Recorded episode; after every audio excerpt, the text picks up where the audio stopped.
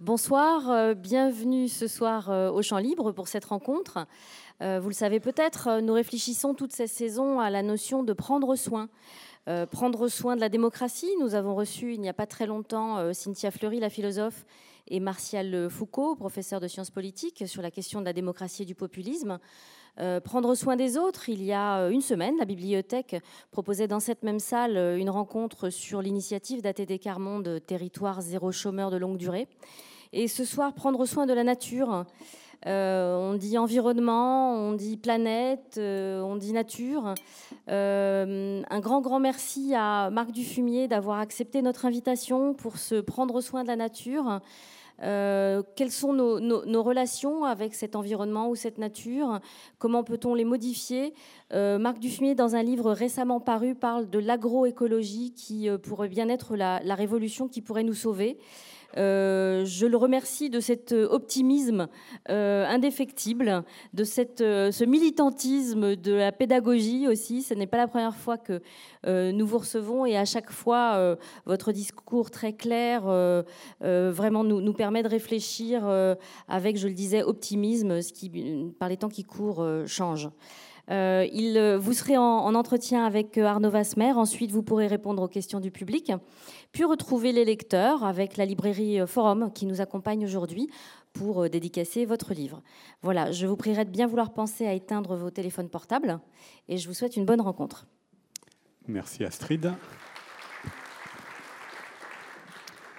Bonsoir et donc bienvenue à, cette rencontre avec Marc Dufumier. Vous êtes ingénieur agronome, docteur en géographie et professeur honoraire d'agriculture comparée à, AgroParis Tech.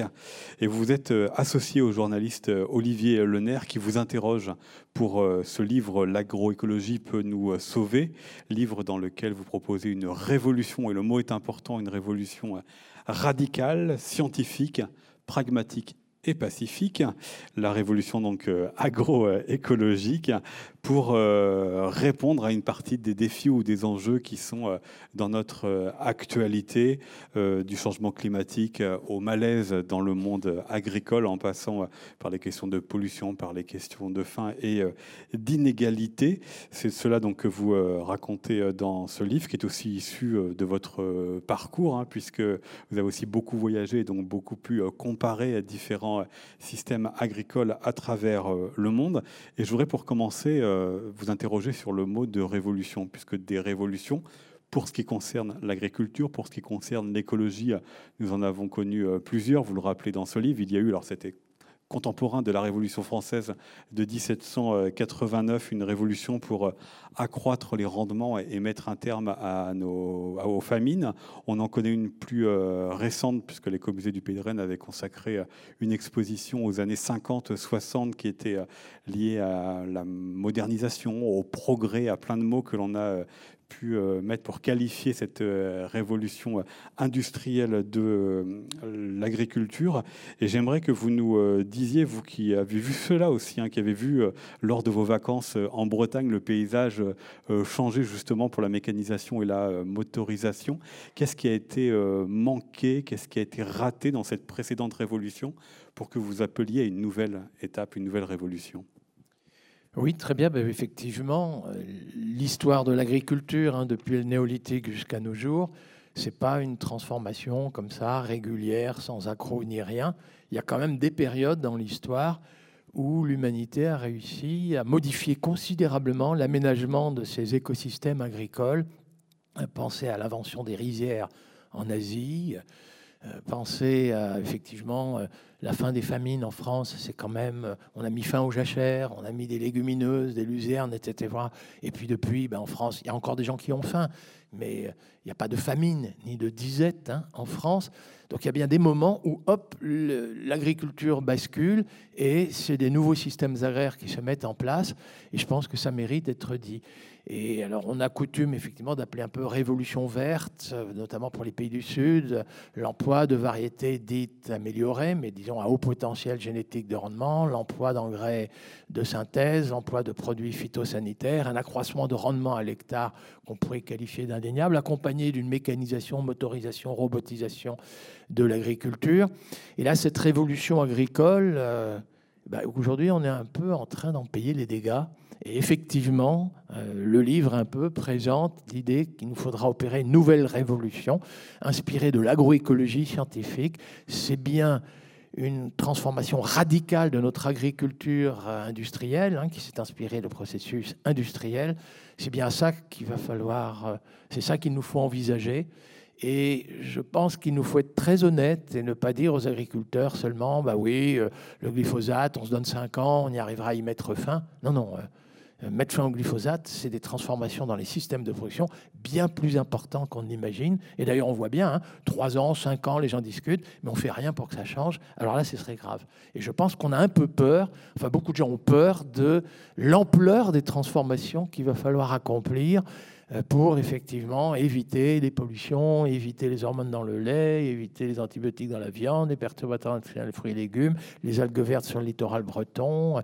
Tout ça, ça fait un peu désordre. Mais soyons clairs, hein, si on veut mettre fin à ça, eh ben, il faut opérer une vraie révolution agricole avec les agriculteurs, parce que vous le savez, notre actualité, c'est aussi, euh, il y a quelques jours, euh, une, des manifestations euh, d'agriculteurs qui dénonçaient l'agribashing, à savoir les critiques régulières que l'on peut faire sur eux, puis aussi les injonctions auxquelles ils sont soumis entre la demande de qualité, la demande d'une meilleure santé, d'un meilleur état de la planète, et puis la demande de prix bas, la demande de, de rendement. Est-ce que vous comprenez d'abord leur point de vue tel qu'il s'est Mais Je pense qu'il est difficile de ne pas comprendre leur point de vue. Hein. Il y a un taux de suicide dans l'agriculture qui est peu commun et la Bretagne n'en est pas exempte. Très honnêtement, euh, un éleveur qui a investi dans trois robots de traite en espérant produire beaucoup de lait pour l'unité de déshydratation de Carré, parce qu'on lui a dit que effectivement la poudre de lait va être exportée par la Chine pour que les petits Chinois n'aient pas de lait. Et on découvre que cette usine n'a jamais fonctionné à plus de la moitié de sa capacité. Et les Chinois refilent ça à la coopérative des agriculteurs dont les comptes sont plombés. Moi, je vais vous dire, je serais agriculteur breton, je serais éleveur breton. Hein j'appréciais pas beaucoup. De la même façon, quand on leur a dit qu'il y avait un avenir pour des poulets de moins de 40 jours, élevés avec du maïs et du soja brésilien, et on a fait croire que ça pouvait être compétitif avec des poulets brésiliens. Je veux dire, cette méchanceté-là, ils l'ont vécu. Hein. Et moi, je pense que les éleveurs, les agriculteurs en Bretagne, comme beaucoup de régions en France, méritent nettement mieux que ça. Oui, moi, alors là, vraiment, savoir qu'il y aurait urgence de sortir ces gens de l'endettement et des niveaux de revenus actuels, et on n'y échappera pas sans une transformation radicale de cette agriculture. Mais ça, par contre, c'est dur à entendre, j'en conviens, un changement radical de cette agriculture. Mais honnêtement, oui, il y a urgence. Hein. Et moi, oui, j'ai beaucoup de, enfin, je veux dire, d'empathie pour cette paysannerie qui souffre aujourd'hui dans les conditions que vous dites. Dur à entendre parce qu'ils sont euh, soumis à la compétition euh, de la, mondialisation. C'est ça aussi que vous racontez dans votre livre. Est-ce que c'est ça l'un des échecs de la révolution des années 50-60 C'est que ça les a euh, conduits certes à produire davantage et donc à, apporter davantage de nourriture à davantage de monde, mais ça les a aussi conduits à appauvrir finalement la diversité de leurs pratiques pour correspondre aux normes de la compétition internationale? Oui, dans un premier temps, la compétition, quand l'Europe était un peu protégée, vous savez, là, quand on parle de l'Europe des 6, 8 et 15, à l'époque, il y avait des droits de douane imposés aux céréales nord-américaines, il y avait des droits de douane imposés aux modes de beurre. Donc la compétition, c'était produire plus à l'hectare, on dit agriculture intensive à l'unité de surface, pour sortir la France de la dépendance alimentaire. Mais très vite, euh, on est devenu, nous, France, euh, excédentaire hein, en, lait, poudre de lait. On est devenu excédentaire en poulet. Euh, enfin, je parle des poulets de moins de 40 jours. On a commencé à exporter vers l'Union européenne. L'Europe est devenue à son tour excédentaire. Et dans le cadre d'une mondialisation des échanges, il faut être très clair, la compétition, c'était toujours produire plus massivement et toujours au moindre coût monétaire. Et c'est aujourd'hui qu'on découvre bah, que le lait pas cher nous coûte très cher parce qu'il faut payer des impôts pour retirer les algues vertes. Le pain pas cher nous coûte très cher, parce que pour qu'il n'y ait pas d'atrazine et de désherbants dans l'eau du robinet, ça nous coûte très cher. Et c'est vrai que les éleveurs et les agriculteurs euh, n'aiment pas entendre ça. Quoi. Ah oui, oui, vous avez été très performant, n'empêche que vous, ça, euh, ça nous coûte très cher. Et puis de plus, ils s'entendent dire, ah bah oui, mais pour que vos revenus soient décents, euh, c'est nos, impôts, c'est les subventions de la PAC. Vous vivez d'aide, de subventions, vous êtes des mendiants, et de plus, vous polluez les nappes et vous polluez nos eaux. C'est insupportable à entendre. Mais honnêtement, ils ont fait ce qu'on leur a demandé. Produire massivement, en s'inspirant de l'industrie, c'est-à-dire l'agriculture industrielle, massivement, de gros investissements, une spécialisation, soit le lait, soit le lait pour la Bretagne, les porcs et les volailles. Le bassin parisien, ce sera les céréales, Languedoc, ce sera la vigne. Mais tous ces gens qui se sont spécialisés comme ça, qui sont encore lourdement endettés, euh, euh, pas facile. Hein. Ils, ont fait, ils ont raison de dire on a fait que ce qu'on nous a demandé. Le nous, c'est l'agro-industrie, et parfois même, il faut être honnête, ce qui pensait être leur coopérative et qui se sont été plus féroces encore à l'égard de leurs coopérateurs que l'industrie privée. C'est-à-dire que, y compris parfois pour défendre leur coopérative, ils ont accepté des conditions encore plus draconiennes que l'aurait imposé une entreprise privée. Si vous faites la différence entre Sodial et Lactalis, eh ben, expliquez-moi produire euh, quoi Produire euh, la même chose vous avez parlé de spécialisation euh, sur certaines régions comme la Bretagne évidemment qui sont très marquées, mais, mais pour produire la même chose que ce que peuvent produire d'autres pays. Est-ce que c'est ça aussi l'un des bilans que vous pouvez tirer de la révolution des années 50-60, c'est-à-dire qu'on a perdu la diversité des productions, que ce soit pour le végétal ou pour l'animal? Parce qu'on va y venir dans un instant, mais dans ce que vous appelez l'agroécologie, il y a aussi un retour vers la diversité. Absolument, nous avons perdu en diversité. Hein. quand vous investissez dans des robots de traite, si je vais voir l'éleveur en disant Mais vous ne pourriez pas mettre du lin dans votre rotation pour sauver les libellules? Il a envie de m'étrangler. Hein. C'est inaudible, c'est incompréhensible. Hein. Donc il nous faut être honnête, hein. il va falloir quand même diversifier, ce sera vraiment ça la solution. Mais aujourd'hui, il nous faut être honnête.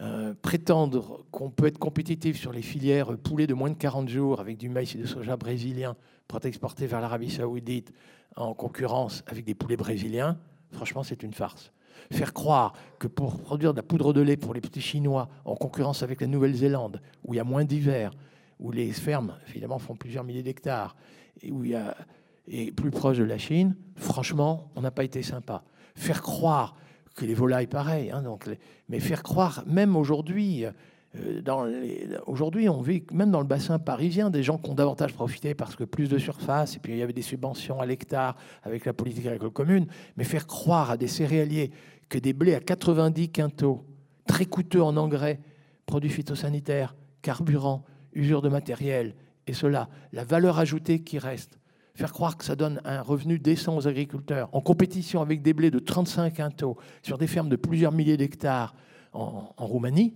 ou en Ukraine, aujourd'hui, hein, les céréaliers picards, ils s'agrandissent plus en Picardie, ils s'agrandissent en Roumanie. Hein. Et évidemment, nos blés à 90 quintaux ne seront jamais compétitifs avec les blés roumains, ukrainiens, russes. C'est complètement vain. Et même la betterave, on est en train de découvrir avec la suppression des quotas sucriers que pour produire de l'éthanol, vos impôts, mes impôts, nos impôts, on, paye, on subventionnait les usines d'éthanol, maintenant on subventionne leur fonctionnement. Mais faire croire que la betterave à sucre, qui du point de vue de la photosynthèse, c'est-à-dire la transformation de l'énergie solaire en, en, énergie alimentaire, le sucre, est moins performante que la canne à sucre, ça c'est déjà physiologiquement parlant. Sur une petite ferme dans le, en Picardie de 500 hectares, en comparaison avec une grande exploitation de 40 000 hectares et l'usine de traitement de la canne au milieu, mais franchement, faire croire que ça peut être compétitif, je veux dire, donc oui, il n'y a aucun avenir pour ces filières en question. Ces filières spécialisées en question n'ont aucun avenir, même en termes monétaires, et même en oubliant momentanément les coûts environnementaux, les coûts cachés, les externalités négatives des économistes. Mais même en termes strictement monétaires, ça n'a aucun avenir la, grande agriculture extensive, alors certes destructrice, hein, c'est le Brésil qui déforeste pour produire du soja, c'est les cannes à sucre aussi au Brésil, c'est l'Ukraine, c'est la Russie, etc. Mais notre agriculture euh, familiale ne peut pas résister à cette compétition et leur faire croire aux gens que c'est là-dessus qu'il faut toujours produire au moindre coût, massivement, en essayant d'être compétitif sur ces marchés-là, franchement, euh, aucun avenir. Alors comment est-ce que vous expliquez, Marc Dufumier, qu'ils y ont cru, que nous y avons cru pendant longtemps? Eh bien, je pense qu'il y a eu l'idée de, modernité qui était chimisation, modernisation. Donc ça, ça a été enseigné dans les lycées agricoles, pas seulement, hein, dans, l'établissement où j'ai œuvré, euh, le mien aussi. Hein, j'ai entendu ce discours. Il m'arrive encore de l'entendre, hein, pour être honnête. L'avenir est aux plantes transgéniques, l'avenir est à ceci, à cela. J'entends cette image de modernité, cette image de, on va être compétitif en modernisant. Il y a aussi euh, épaté euh, la taille de ma maçonneuse batteuse c'est quand même supérieur au voisin, voisin est un peu jaloux, euh, je suis fier Oui, ben aujourd'hui, on est moins fier le jour où il y a l'endettement. Mais il y a aussi que les injonctions sont venues souvent de leurs coopératives, c'est-à-dire il y a de vraies coopératives hein, parfois. En Franche-Comté, le prix du lait ne diminue pas d'un centime hein, avec le comté. Là, là, il y a des vraies coopératives, des fruitières qui ne sont pas rentrées dans le, dans, sous la sphère de Sodial ou d'autres. Hein. Donc il y a quand même des lieux, d'ailleurs dans zones difficiles, où les gens vivent à la limite mieux qu'en Bretagne aujourd'hui. Mais oui, il y a eu cette idée que euh, dans beaucoup de régions de France, il fallait, il fallait passer par ce type de modernisation qu'on pouvait être compétitif. Et les coopératives ont été parfois plus brutales que le secteur privé. Pour euh, moi, j'ai des souvenirs. C'était c'est vieux, mais c'était la coopérative laitière de Haute-Normandie dans le Pays de Caux. Et je parle là même à l'époque, c'était les premiers temps qu'elle pour que la coopérative ne vienne que tous les deux jours récolter le lait. Et ben même là, à ce moment-là, les, agriculteurs ont voté à l'Assemblée générale des règles qui éliminaient une partie d'entre eux. Et il faut savoir que depuis euh, la guerre mondiale, enfin, je veux dire, euh, l'agriculture où il y avait beaucoup d'entraide, c'était un peu la et ce genre de choses. Aujourd'hui, c'est une agriculture de compétition. Donc ça aussi, ça joue dans les suicides, dans le fait que le voisin est plus quelqu'un qui attend qu'une chose, c'est que la ferme se libère pour s'agrandir, plutôt que quelqu'un qui va jouer l'entraide. Eh bien ça, ça, ça, ça a beaucoup aidé. Le fait qu'il n'y avait plus d'entraide, ben on a aidé. Allez, je vais quand même m'en sortir, il faut que je sois compétitif.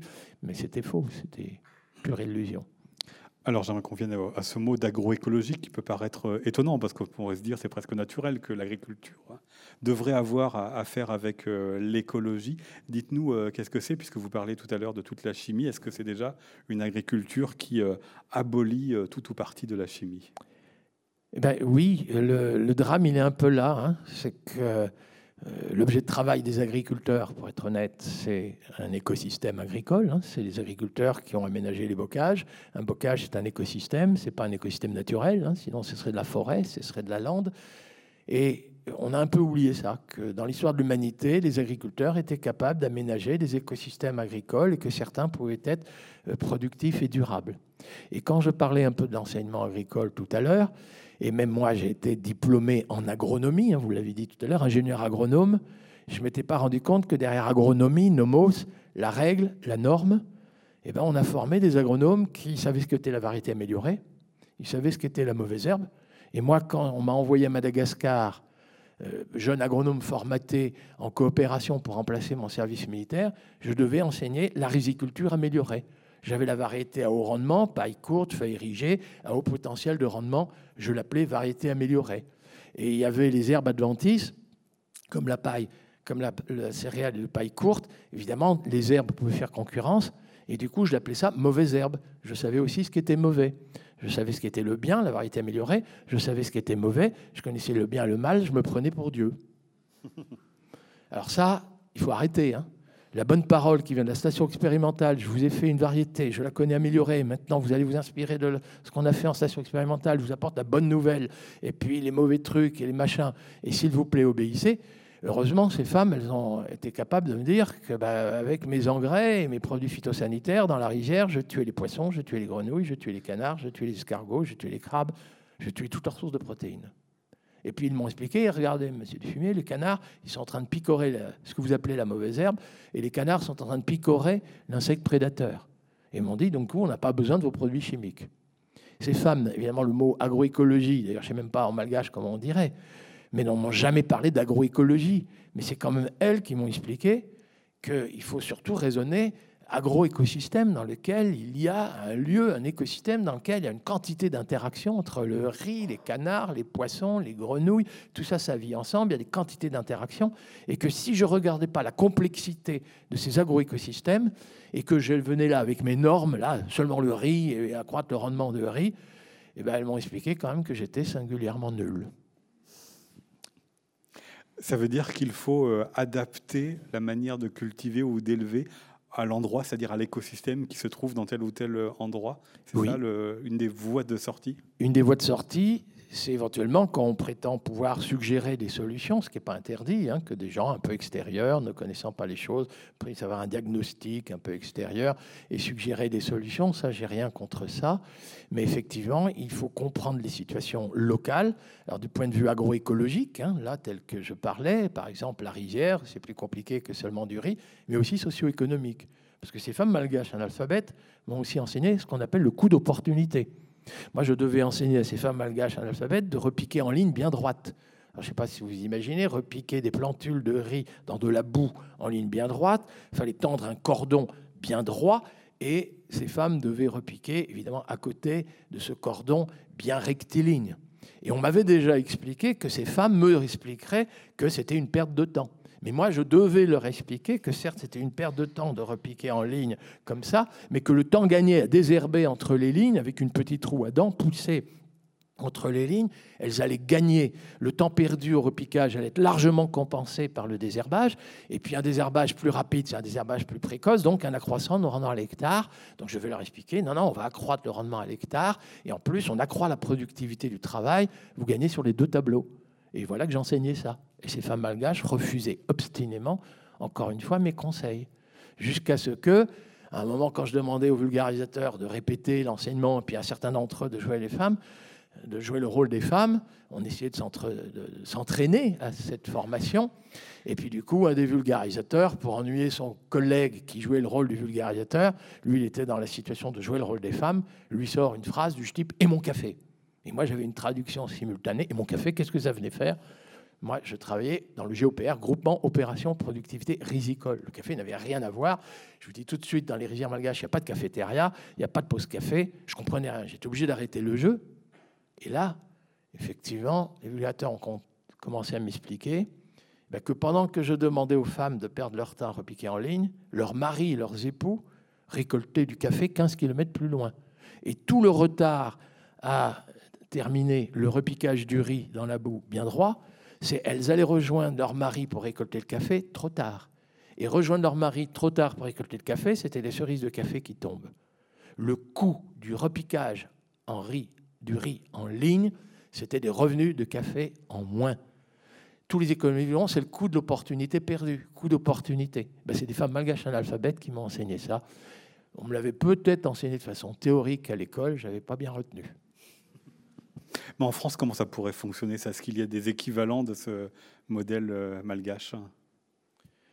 Oui, y compris, je ne vous cache pas, euh, là, avec, alors ça commence, ça fait déjà une petite quinzaine d'années, mais quand on s'est interrogé sur la riziculture en Camargue, on s'est interrogé, mais au fond, est-ce qu'on ne pourrait pas mettre des canards pour faire du riz biologique?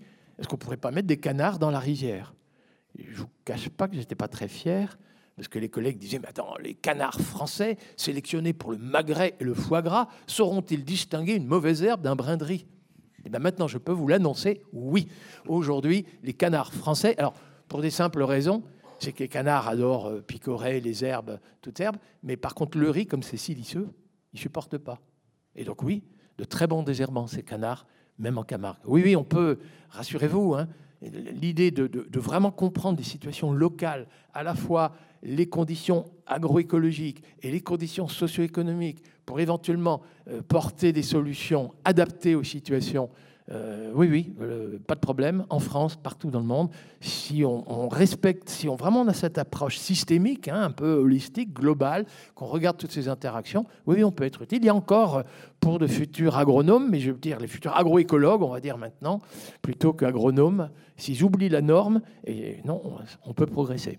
C'est-à-dire utiliser le vivant et non le tuer, comme vous l'écrivez dans ce livre. C'est-à-dire aussi que les pesticides étaient euh, censés tuer euh, tout ce qui était euh, nuisible à la plante.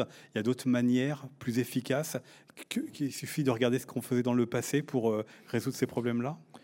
Oui, alors... Vous parlez d'un rythme de, dans un même champ, en tout cas un rythme de, pardon, on change de, plantation beaucoup plus rapidement et ça peut être beaucoup plus efficace. Alors on peut en tout cas changer de, de pratique et de système de production, y compris les agronomes ont eu d'énormes difficultés avec des gens qui non seulement font de l'agriculture biologique, mais s'inspirent de ce qu'on appelle la biodynamie, les biodynamiques. Honnêtement, le discours des biodynamiques, moi, agronome et scientifique, c'est ésotérique.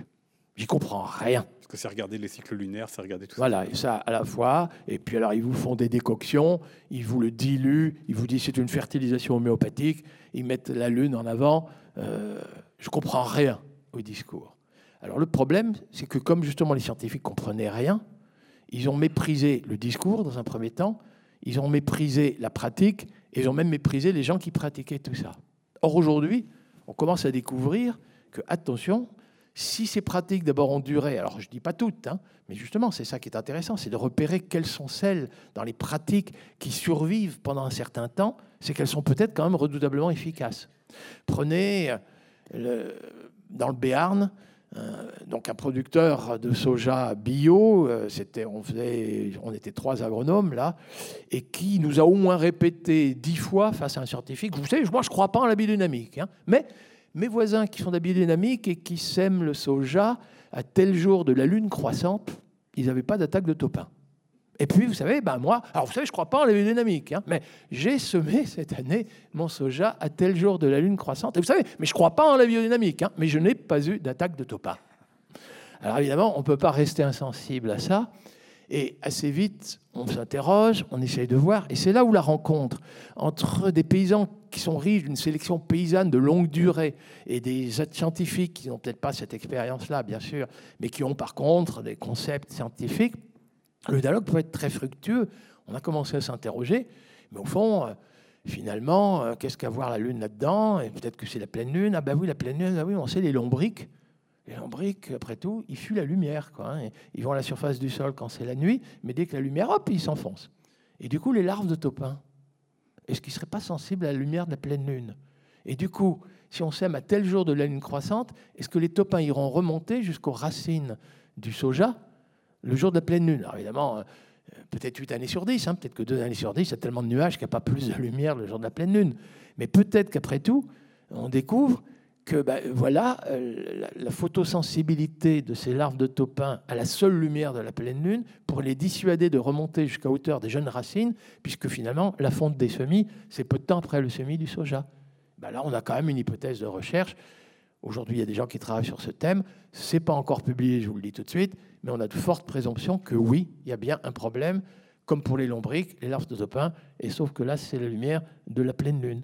Mais vous savez, les décoctions, la fertilisation homéopathique, moi, les gens me disent, alors d'abord, ils vous ouvrent leur purin, ça a une odeur comme ça, et les paysans équatoriens, après, ils me disent, on dilue ça dans des tonnes d'eau. Alors voilà, pour moi, fertilisation homéopathique, c'est que le phosphore, le potassium, le calcium, c'est à dose homéopathique. Pas du tout. On est en train de découvrir, c'est des spores de champignons mycorhiziens qui, éventuellement, vont coloniser les racines des plantes, développer un mycélium et aller chercher du calcium, du phosphore et du potassium qui est déjà présent dans la couche arable, mais qui arrive à le débusquer, là où la plante, avec ses racines, même les plus fines, n'y parvenait pas. Ben oui, mais du coup, on a méprisé, et notamment dans l'agriculture moderne d'aujourd'hui, vous avez raison, hein, le rôle des champignons mycorhiziens, entre autres, à mon avis, dans les 20 ans qui viennent, pour permettre une fertilisation par la voie biologique, soit les arbres qui vont permettre, avec leurs racines profondes, d'aller chercher les éléments minéraux au moment même où la roche-mère est altérée, et après ça va passer du champignon mycorhizien à la racine de l'arbre, ça va monter avec la sève, ça va dans la feuille, la feuille morte va tomber à terre, ça va fertiliser la couche arable. Mais du coup, s'il nous faut, si l'agriculture moderne de demain, c'est d'ensemencer les champs avec des inoculums, enfin inoculés avec des spores ou des fragments de mycélium, de champignons mycorhiziens en question, bah, il ne faudra plus mettre de fongicides. Hein. Voilà, donc c'est une vraie révolution radicale, mais on n'est pas sans solution hein, et sans piste de solution. Et là, franchement, le scientifique, le plus scientifique, et les paysans, avec leurs recherches, les résultats de leurs recherches empiriques, mais peut-être aussi avec des dictons, des adages qui nous sont incompréhensibles, on va peut-être pouvoir travailler ensemble. Et je vais même vous dire, moi je pense que c'est ça qui m'a plu dans mon métier êtes en train de nous dire que finalement le futur c'est le passé, aller chercher dans le passé ce qui peut euh, nous aider euh, dans le futur, mais est-ce que le système est véritablement euh, et entièrement réversible? Est-ce qu'on n'a pas, depuis au moins les années 50, appauvri quantité de sols qui font qu'on n'est plus capable d'utiliser toute la richesse des, sols pour cultiver les plantes? Alors la réponse est quand même oui. Hein. Reconstituer un taux d'humus qui a été détruit, ça met quasiment deux fois plus de temps à le reconstituer qu'il n'a été détruit. Hein. Donc là, il nous faut être clair. Retrouver des taux d'humus comme avant, on va mettre énormément de temps. Alors, quand même, pour garder un peu d'espoir, on découvre que justement les fameux champignons dont je vous parlais, les fameux champignons mycorhiziens, secrètent une substance qu'on appelle la glomaline et qui tend à donner au sol certaines caractéristiques que donnait l'humus, à savoir la résistance à l'érosion, la stabilité structurale. Donc on va peut-être pouvoir, avec des techniques modernes, hein, les champignons mycorhiziens, hein, donc on est oui, on va ressusciter des expériences du passé, hein. on va remettre des animaux sur la paille, on va refabriquer du fumier, on va remettre les pommiers dans la prairie, on va réembocager nos écosystèmes, mais le re, re, re ne veut pas dire retour en arrière. Hein. Les champignons mycorhiziens, toutes ces décoctions, tous ces trucs-là, euh, ça va être une énorme, un énorme progrès pour accompagner les gens. Et donc, il ne faut vraiment pas désespérer là. On va, on va y arriver. Je ne peux pas laisser passer. Condition que politiquement parlant, on s'y mette. On y verra tout à l'heure. Je ne peux pas laisser passer euh, ce que vous avez dit sur les pommiers que l'on va remettre dans euh, les prairies, puisque une exposition à l'écomusée de, Rennes vient de débuter justement sur euh, la pomme et nous raconte comment est-ce qu'on a supprimé les pommiers des champs pour, pour les tracteurs. Dites-nous comment est-ce que l'on peut associer finalement ce retour des pommiers au milieu des champs, au milieu d'autres cultures, et la manière dont on cultive ces autres cultures? Alors il faudra effectivement différencier, remettre des pommiers dans la prairie.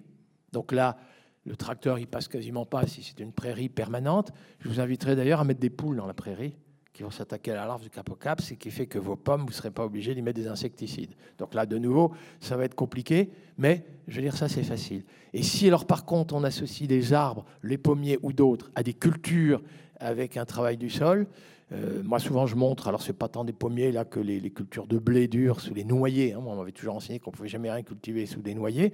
Et ben, effectivement, l'écartement entre les arbres, c'est l'espace de la moissonneuse batteuse. Et là, c'est quand même pas génial, génial. Hein, c'est vrai que euh, c'est beaucoup plus facile, du coup, dans les pays tropicaux ou dans les pays où on n'est pas encore suréquipé en matériel, de pratiquer ce qu'on appellerait l'agroforesterie, c'est-à-dire l'alliance de l'arbre avec les cultures c'est plus facile. Quand c'est mécanisé, ben, ça nous fait des haies bien droites, mais ça abrite des insectes auxiliaires quand même. Hein. Dans le bassin parisien, on commence à voir hein, des gens qui, sèment, qui plantent pardon, des, haies bien droites pour héberger des insectes auxiliaires utiles, donc des ravageurs ou parasitoïdes de ravageurs. Hein. Mais euh, oui, il y a un problème d'écartement, c'est de la ligne, c'est pas ce qu'il y a de plus beau.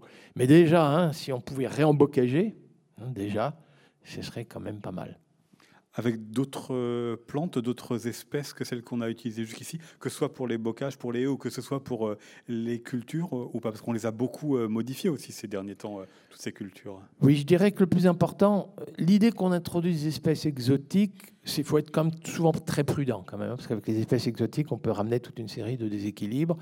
Mais à la limite, on mangerait pas de pain en France si on n'avait pas introduit le blé depuis la Mésopotamie. Hein. Donc je veux dire, ne faut pas non plus qu'il y ait des dogmes anti-espèces exotiques. Mais oui, aujourd'hui, je pense, dans réembocager, c'est surtout, plus encore que le choix des espèces, je dirais, c'est avoir un mélange d'espèces au sein de la de la, hein, une petite, y compris permettre une petite bande herbacée en bas, une frange arbustive, des hautes tiges, des hautes tiges qui éventuellement pourront être coupées hein, pour ne pas faire trop d'ombre, mais le bois raméal fragmenté peut servir de fertilisant.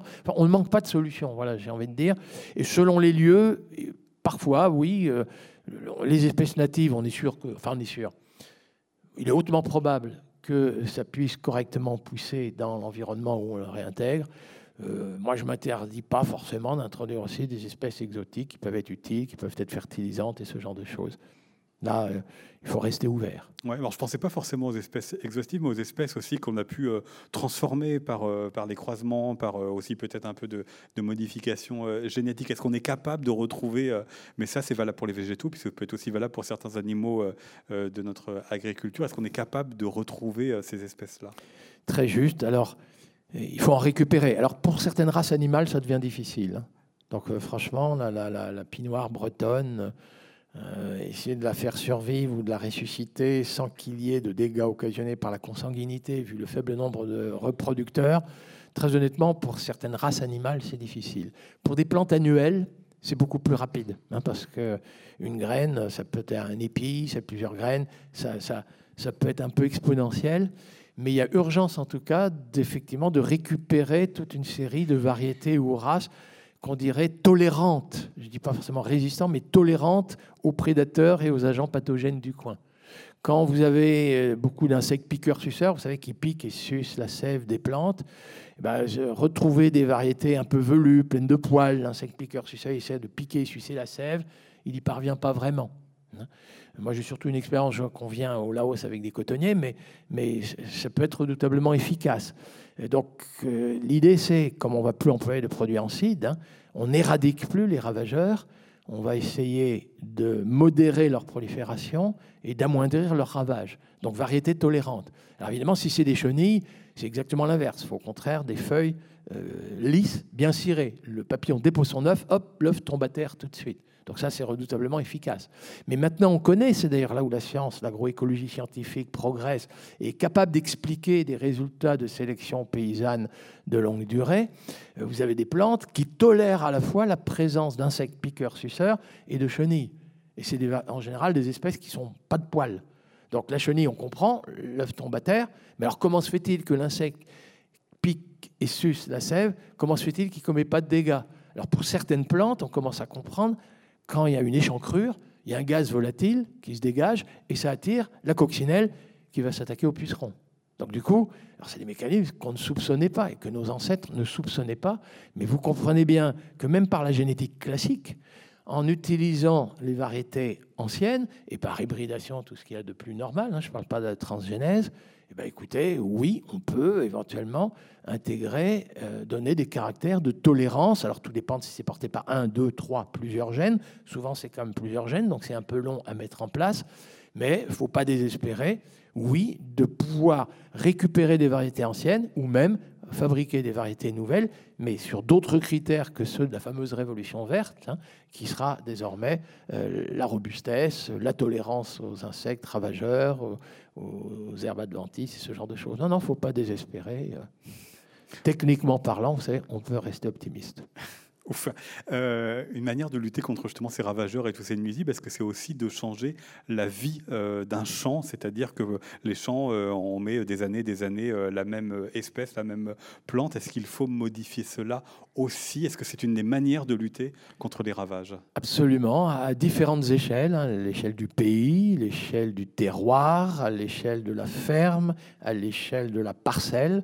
Si on peut diversifier les espèces présentes au même endroit, on évite, on amoindrit la prolifération des agents pathogènes et des ravageurs, que ce soit parce que le vent emporte les spores de champignons pathogènes, que ce soit les insectes ravageurs qui, quand ils attaquent une plante d'une espèce, veulent retrouver la plante de la même espèce, trouvent trois, quatre barrières végétales peu accueillantes sur leur passage, eh ben, écoutez, euh, la prolifération, les ravages sont moindres.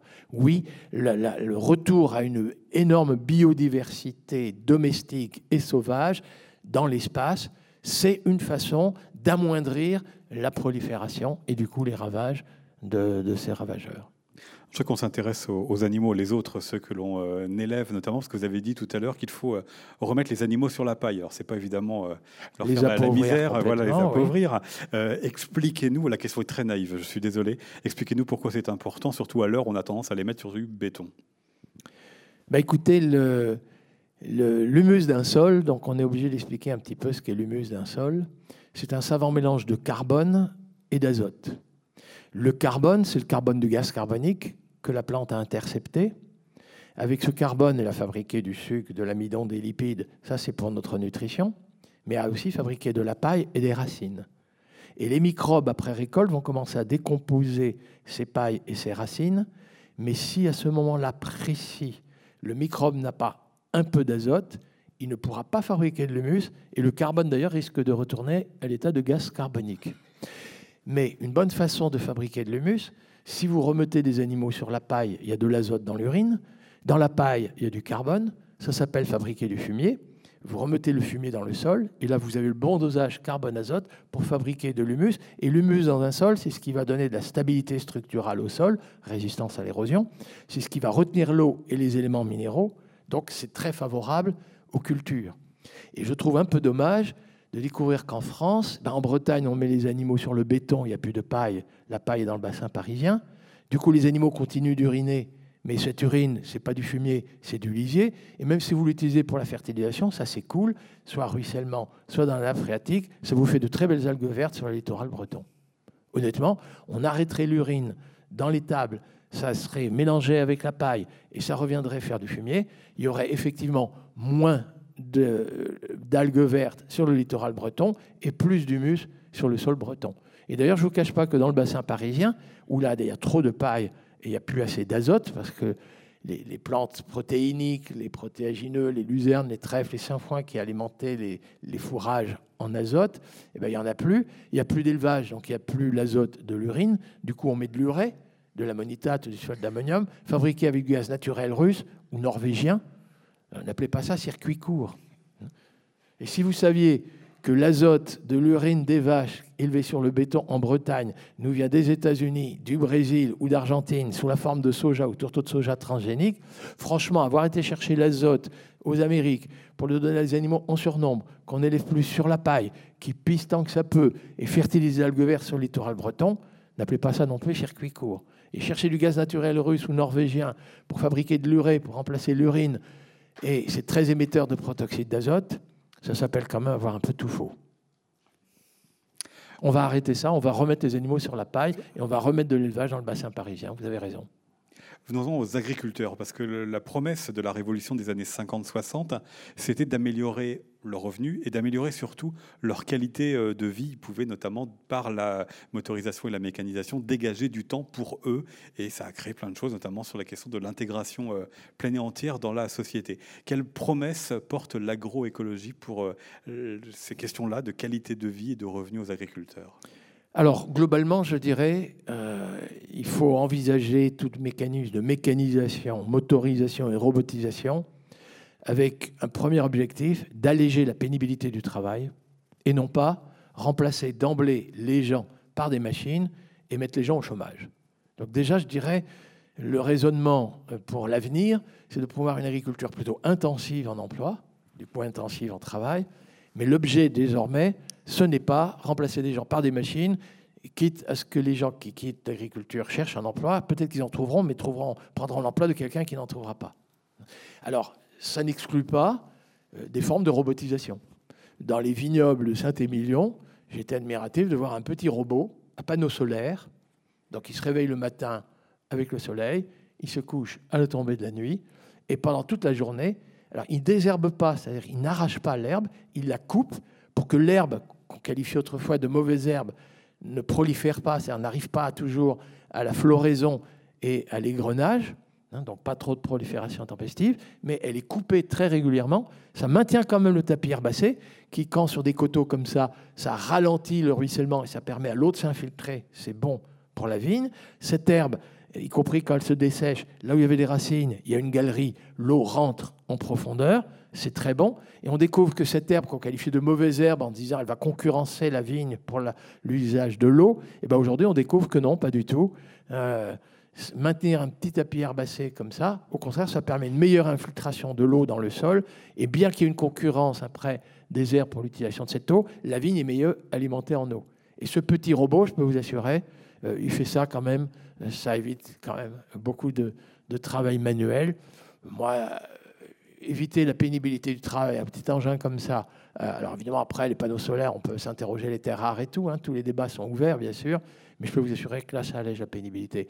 Le robot de traite, chez nous, ça allège la pénibilité du force de, la traite. Hein. Vous savez que le, le, fermier, il peut se coucher le soir. Enfin, l'astreinte de la traite le matin et le soir, euh, c'est quand même une libération.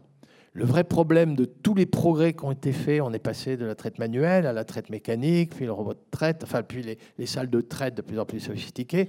Dans un premier temps, ça allège considérablement, ça accroît la productivité du travail. Mais le stress de l'agriculteur n'en était pas amoindri.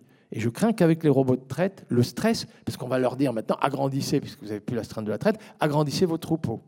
Moi, j'ai peur que la robotisation de la traite aujourd'hui soit, dans un premier temps, l'allègement de la pénibilité, et dans un deuxième temps, comme toutes les inventions pour la traite antérieure, un stress accru. Les gens vont accroître les troupeaux, enfin ceux qui vont survivre, hein, en espérant, j'espère que ce ne sera pas de la poudre de lait désormais, hein, parce qu'il faudra envisager. Et le, robot de traite, de plus, il n'aide pas à faire un lait à l'herbage, donc un lait riche en oméga 3, parce que la vache qui décide de se faire traire à 3h30 du matin, elle s'éloigne jamais du robot. Hein. C'est elle qui décide, mais du coup, pour qu'elle revienne souvent, ben, il n'y a plus d'herbage. Donc le robot de traite, ce n'est pas un critère de qualité. Moi, je suis très dubitatif aujourd'hui sur ce qui arrive à nos éleveurs qui ont investi dans des robots de traite. Certes, on dort mieux. Dans un premier temps, l'avenir sera peut-être pas très rose. Mais oui, l'agroécologie, enfin, voilà, donc je reviens à l'élevage, à l'herbage, euh, les oméga 3, les antioxydants pour le lait. Voilà, là on est de nouveau dans un raisonnement systémique. Oui, il y a une relation étroite avec l'équipement, la nature, la façon dont on conduit les troupeaux et la qualité du lait pour notre alimentation. Mais expliquez-nous en quoi l'agroécologie peut, être, euh, peut créer des emplois, peut faire revenir, alors pas forcément le nombre de paysans qu'on avait euh, jadis, mais on voit bien euh, ces dernières décennies le, nombre de paysans diminuer. On voit bien dans les bidonvilles du monde, qui sont quand même composés en grande partie de paysans qui ont été chassés de leurs terres, en quoi ce modèle-là peut être source de revenus et peut multiplier les emplois? Alors, alors allons-y. Une agriculture inspirée de l'agroécologie, ça va être un petit peu long ma réponse, mais c'est d'abord destiné à notre alimentation. On a besoin d'énergie, de protéines, de minéraux, de vitamines, de fibres, d'antioxydants. Et l'énergie qu'on trouve dans notre alimentation, la première bonne nouvelle, c'est que ça nous vient du soleil. Il n'y a pas de pénurie de rayons solaires avant des milliards d'années. Donc l'agriculture qui va s'inspirer de l'agroécologie scientifique, c'est celle qui va faire l'usage intensif de cette ressource naturelle, renouvelable et gratuite. Alors gratuite, pas complètement. L'accès au terrain, on sait qu'il y a des débats. Hein. L'accès d'installation de jeunes agriculteurs sur les terrains. Mais une fois qu'on a accès à ces terrains, couverture végétale maximale.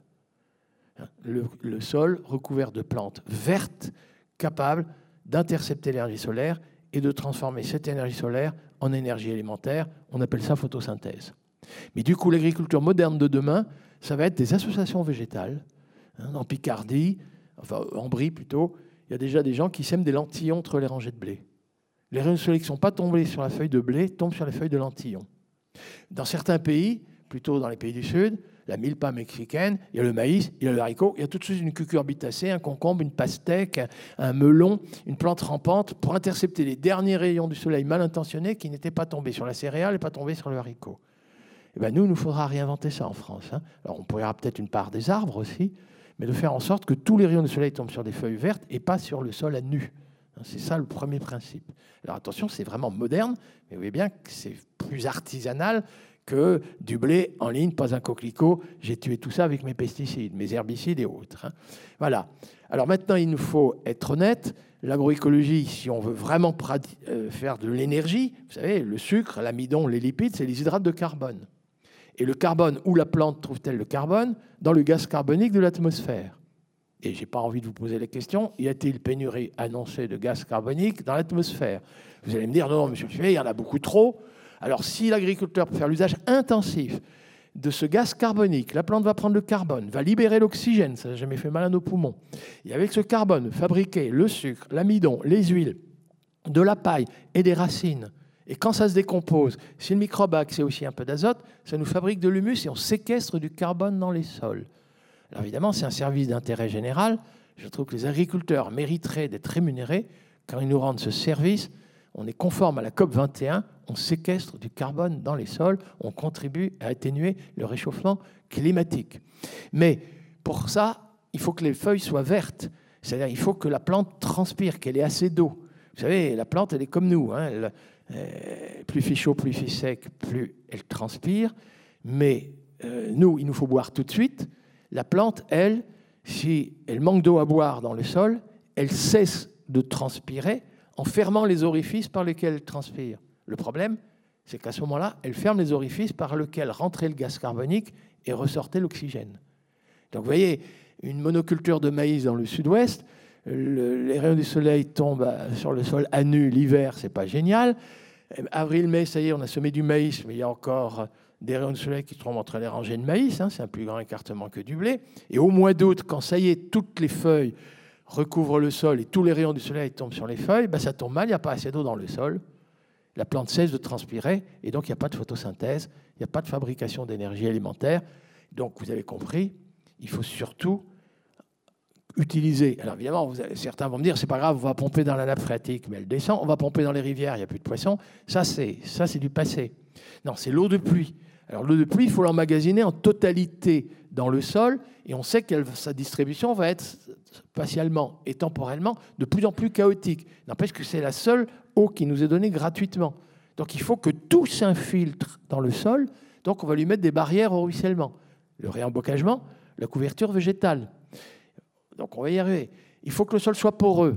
Moi, on m'enseignait le labour. Maintenant, j'enseigne les techniques culturelles simplifiées, le minimum de labour, même zéro labour si possible, parce que le labour, ça oxyde le carbone du, gaz, de l'humus qui retourne à l'état de gaz carbonique. Et on veut quand même que le sol soit poreux. On va faire confiance au vers de terre, au colambol, au cloporte. C'est la biologie des sols. Tout à l'heure, je vous disais même les racines qui se dessèchent de l'herbe dans la vigne. Ça fait une galerie qui va permettre. Et en Bretagne, vous connaissez ça, les prairies sont une façon aussi de créer des racines et des zones d'infiltration de l'eau dans le sol. Donc ça va être savant. Mais n'empêche qu'il va falloir faire une agriculture qui associe plusieurs plantes et, ce genre de choses. L'azote, c'est les légumineuses. Donc c'est clair, on va cesser d'importer du soja et du soja. La France est déficitaire pour les deux tiers en protéines végétales. Donc on va remettre des luzernes, des trèfles, des sainfoins, des lotiers, des vesses, des févroles, des pois fourragés, du, lupin, pourquoi pas, et même peut-être du soja dans certaines régions de France, et puis des lentilles, des haricots, etc. Mais du coup, ça veut dire des assolements et des rotations plus diversifiées. Et du coup, alors, ça permet par contre à l'agriculture familiale d'échelonner les temps de travaux. Mais par contre, ça suppose quand même de s'équiper, parce que peut-être qu'à chaque plante, il y a parfois des équipements spécifiques, pas toujours, hein, quand même, heureusement. Mais donc vous voyez bien que cette diversification va se révéler momentanément plus coûteuse. Et c'est vrai que et du coup, euh, on aura des bocages, on aura des haies, il y aura les coccinelles qui vont neutraliser les pucerons, il y aura les mésanges qui vont neutraliser l'arbre du capocaps, il y aura les, carabes qui vont s'attaquer aux limaces, il y aura les chauves-souris, etc. On ne mettra plus de produits pesticides, donc on diminue le coût en, engrais de synthèse et en produits phytosanitaires, mais par contre, vous l'avez compris, on accroît la quantité de travail. Cette agriculture est très coûteuse en travail, elle est très intensive en emploi. Je pense que ce n'est pas dramatique dans un pays comme la France de pouvoir une agriculture intensive en emploi, dans un pays à 8-10% de chômage, mais il faut que les gens soient correctement rémunérés.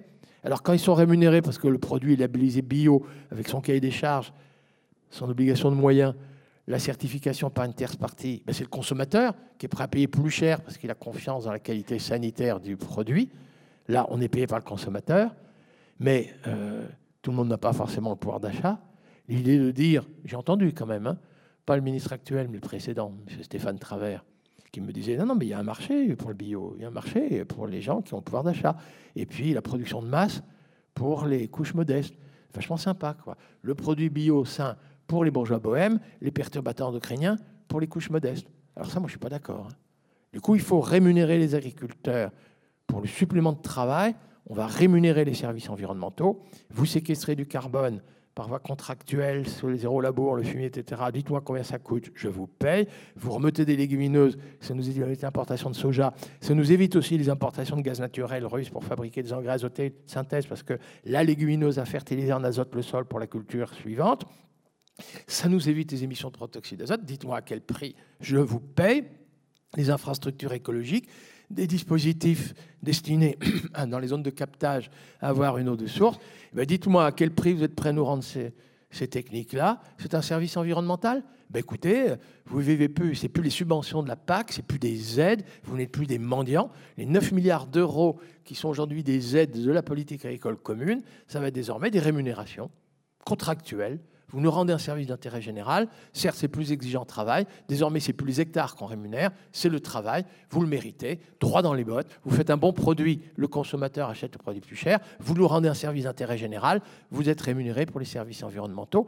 Les gens qui seraient en transition, parce que c'est une révolution technique, mais c'est pas un grand soir, c'est une transition. Eh ben, les gens qui seraient en transition, ils répondent pas encore à la totalité du cahier des charges de l'agriculture biologique, mais ils sont déjà un début de rémunération pour le service rendu. Puis ceux qui font du bio, ben, ils sont rémunérés par la qualité du produit et aussi pour les services environnementaux. Ah, qu'est-ce que ça irait vite Qu'est-ce que ça irait vite, cette révolution agricole Sauf qu'il faut la décider. Évidemment, c'est toujours ça le problème. Il faut euh, les décisions euh, politiques. Mais si on reste sur l'enveloppe budgétaire, parce que vous avez parlé des aides de, la PAC, à votre avis, ça coûterait la même chose? C'est juste simplement l'argent qui ne va pas euh, au même endroit, qui ne va pas au même endroit avec les mêmes conditions? La PAC et puis un peu de, fiscalité euh. Oui, globalement, à la louche. Hein. Aujourd'hui, il y a 9 milliards d'euros qui retournent à nos agriculteurs. Et donc, grande partie, c'est des aides proportionnelles à la surface, c'était des aides compensatoires à la baisse des revenus quand on a demandé à nos agriculteurs de s'aligner sur les prix internationaux. Donc, les gens qui produisaient plus de blé ont eu plus de subventions. Mais du coup, aujourd'hui, ces aides, totalement découplées presque, mais euh, sont quand même proportionnelles, donc elles sont inégalement réparties. Et bien, sur les 9 milliards d'euros, je pense qu'on pourrait utiliser 1,6 milliard d'euros pour que tous les repas de la restauration collective, et évidemment je pense en priorité les écoles, les collèges, les lycées, parce que c'est là que les perturbateurs endocriniens font le plus de dégâts, il hein, faut être honnête, c'est ça qui fait que la jeune génération aura peut-être une espérance de vie en bonne santé, Alzheimer, Parkinson, cancer du sein, cancer de prostate, peut-être d'une dizaine d'années inférieure aux gens de ma génération, sauf que c'est des effets différés, des maladies du vieillissement qui vont apparaître plus précocement. Donc ça, on arrête ça, tout bio dans les cantines, mais moi, je pense aux restaurants d'entreprise fréquentés par les ouvriers couches modestes. J'ai pas oublié les hôpitaux, j'ai pas oublié les EHPAD parce que j'ai des cheveux blancs et je veux manger bio quand j'y serai. Mais eh bien, ce serait 1,6 milliard d'euros tous les ans. Alors, on se donnerait 6 ans hein, pour y arriver, tous les repas bio. Donc, on se donne quand même une période de transition. Mais les mairies, les départements, les régions les diraient aux agriculteurs du coin écoutez, on est prêt à vous acheter un volume croissant de produits bio à un prix rémunérateur. Est-ce que vous êtes d'accord? Bon, Je pense qu'il y aurait pas mal de gens. Et le reste, les paiements de services environnementaux. Donc, par la voie contractuelle, ça passerait par les régions parce qu'il faut que les contrats soient quand même fonction des considérations régionales, locales, en fonction des écosystèmes locaux. Et eh bien, je peux vous assurer que si on faisait ça, ça irait bien plus vite. Sauf que, sauf que, vous savez, il y a le dérèglement climatique, le changement climatique. Est-ce que le modèle de l'agro, enfin, comment est-ce que le modèle de l'agroécologie pourrait être impacté par euh, cela? Si on a 1, 2, 3 degrés euh, de plus, finalement, toutes les plantes ou tout ce que l'on envisage de faire peut s'en trouver complètement transformé. Eh bien précisément, hein, L'avantage des systèmes inspirés de l'agroécologie, hein, donc vous l'avez vu, c'est des associations agriculture-élevage, c'est des rotations longues, pas des rotations sur 2-3 ans, mais plus, 5, 6, 7 ans, pourquoi pas. C'est des assolements dans l'espace beaucoup plus diversifiés. Ça répond bien aux deux exigences, de s'adapter au, au, dérèglement climatique, un climat de plus en plus aléatoire, le vieil adage paysan, ne pas mettre tous ses œufs dans le même panier. Plus l'agriculture sera diversifiée, plus les revenus des paysans donc quand il y aura un accident climatique extrême, parce que c'est comme ça qu'il nous a annoncé, hein, une intensité, une fréquence accrue des accidents climatiques extrêmes. Eh bien écoutez, quand il y en aura un, tout le revenu de l'agriculteur ne sera pas affecté parce qu'il aura d'autres productions moins affectées. Donc ça c'est clair, la diversification, c'est des systèmes de production plus résilients pour le revenu de l'agriculteur et pour l'écosystème lui-même. C'est-à-dire que les potentialités productives de l'écosystème, même s'il est affecté par un accident climatique extrême, va retrouver ses potentialités productives, hein, sa fertilité, plus vite que dans des systèmes exagérément spécialisés, donc extrêmement fragilisés.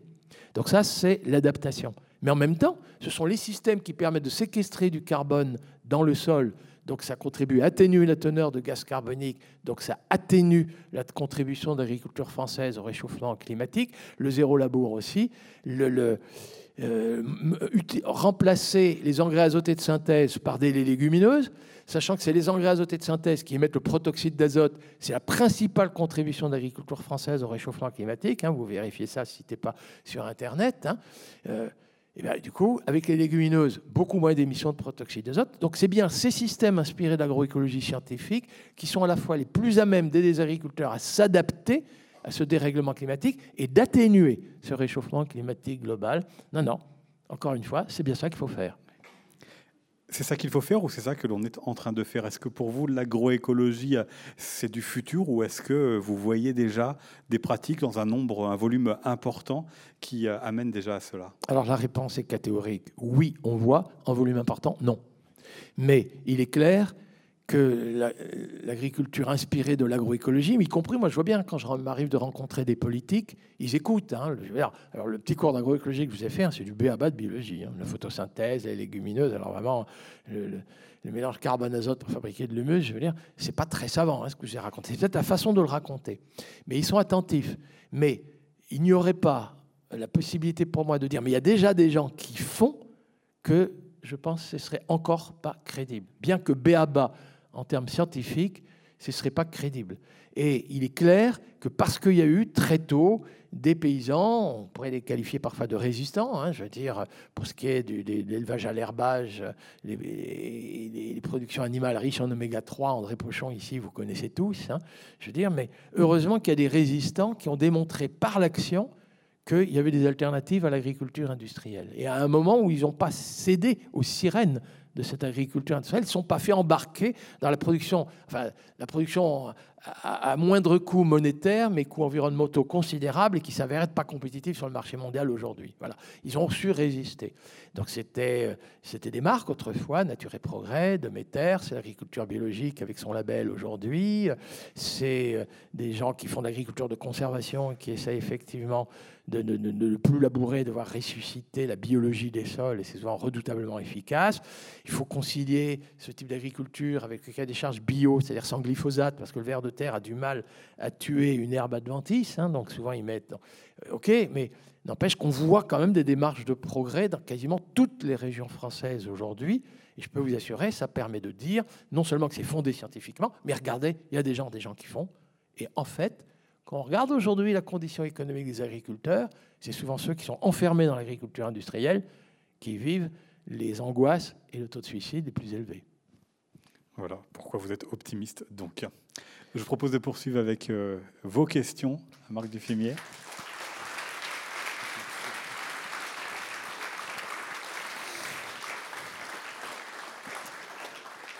Qui souhaite poser une première question? Ben, Nous avons une main tout en haut à gauche on va vous apporter un micro tout en haut au milieu.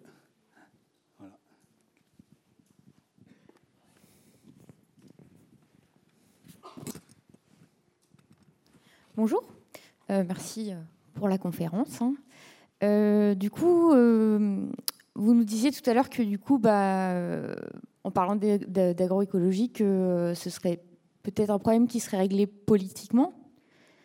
Alors, moi, ma question, c'est quand? Parce que ben, je connais pas mal de monde parce que nous, a une sorte de réseau au bout d'un moment parce qu'à force de travailler sur des éco-chantiers participatifs ou de mettre en place des systèmes permacoles, ben, on commence à connaître énormément de monde.